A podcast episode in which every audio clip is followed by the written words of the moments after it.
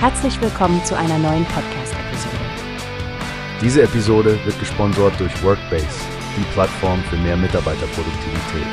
Mehr Informationen finden Sie unter www.workbase.com. Guten Morgen, Stefanie. Heute haben wir ja einiges auf dem Teller. Vor allem der gemeinsame Streik von Wer.de und Fridays for Future scheint gerade die Schlagzeilen zu dominieren. Findest du nicht auch, dass das eine interessante Kooperation ist? Auf jeden Fall, Frank. Es ist eine ungewöhnliche Allianz, die da entstanden ist. Der ÖPNV soll verdoppelt werden bis 2030. Das ist das Ziel.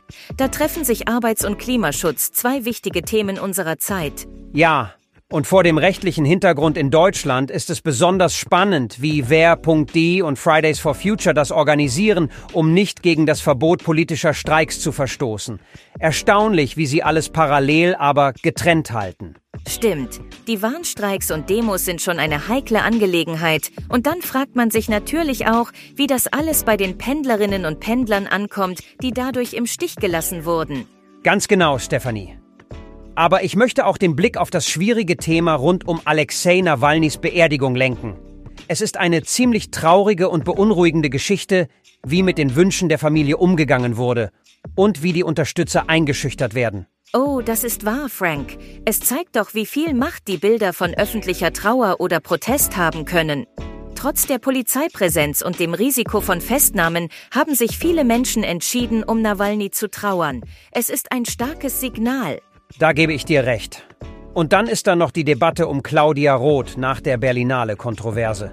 Der Vorwurf des Antisemitismus ist schwerwiegend und ich frage mich, wie sie in dem von dir angesprochenen Interview ihre Position erklärt. Ja, sie macht deutlich, dass sie die Verantwortung vor allem bei der Berlinale-Leitung sieht. Und das Thema Antisemitismus ist komplex, vor allem in der Linken. Es scheint, als hätte der Vorfall bei der Berlinale auch bei ihr für ein Umdenken gesorgt. Absolut, Stefanie. Und um auf etwas ganz anderes zu kommen, dieser Kompromiss bei der Bezahlkarte für Geflüchtete. Denkst du, dass das die Integration fördern oder vielleicht behindern könnte? Das ist eine gute Frage, Frank. Da sind Meinungen sicherlich geteilt. Integration ist ein vielschichtiger Prozess und es braucht sensibles Vorgehen. Die Entscheidung, wie viel Bargeld abgehoben werden darf, könnte da wirklich einen Unterschied machen. Ich denke, da können wir gespannt sein, wie sich das entwickelt. Zum Schluss noch ein Blick auf diese überraschende Allianz zwischen Taiwan und der Ukraine. Findest du nicht auch, dass das zeigt, wie international die Suche nach Unterstützung und Solidarität ist? Ganz bestimmt, Frank. In der heutigen global vernetzten Welt können Konflikte und Kämpfe für Freiheit Menschen über Kontinente hinweg zusammenbringen, so wie in diesem Fall Taiwans und der Ukraine. Ja, und das ist wohl ein guter Ausklang für unsere heutige Diskussion. Viel zu bedenken für unsere Zuhörer und wir haben sicherlich einige interessante Punkte angeschnitten. Danke für das Gespräch, Stefanie. Danke dir, Frank. Bis zum nächsten Mal. Wie hast du gehört? Es gibt eine Plattform, die wir probieren sollen. Workbase heißt die, hört dir das an. Mehr Produktivität für jeden Mann.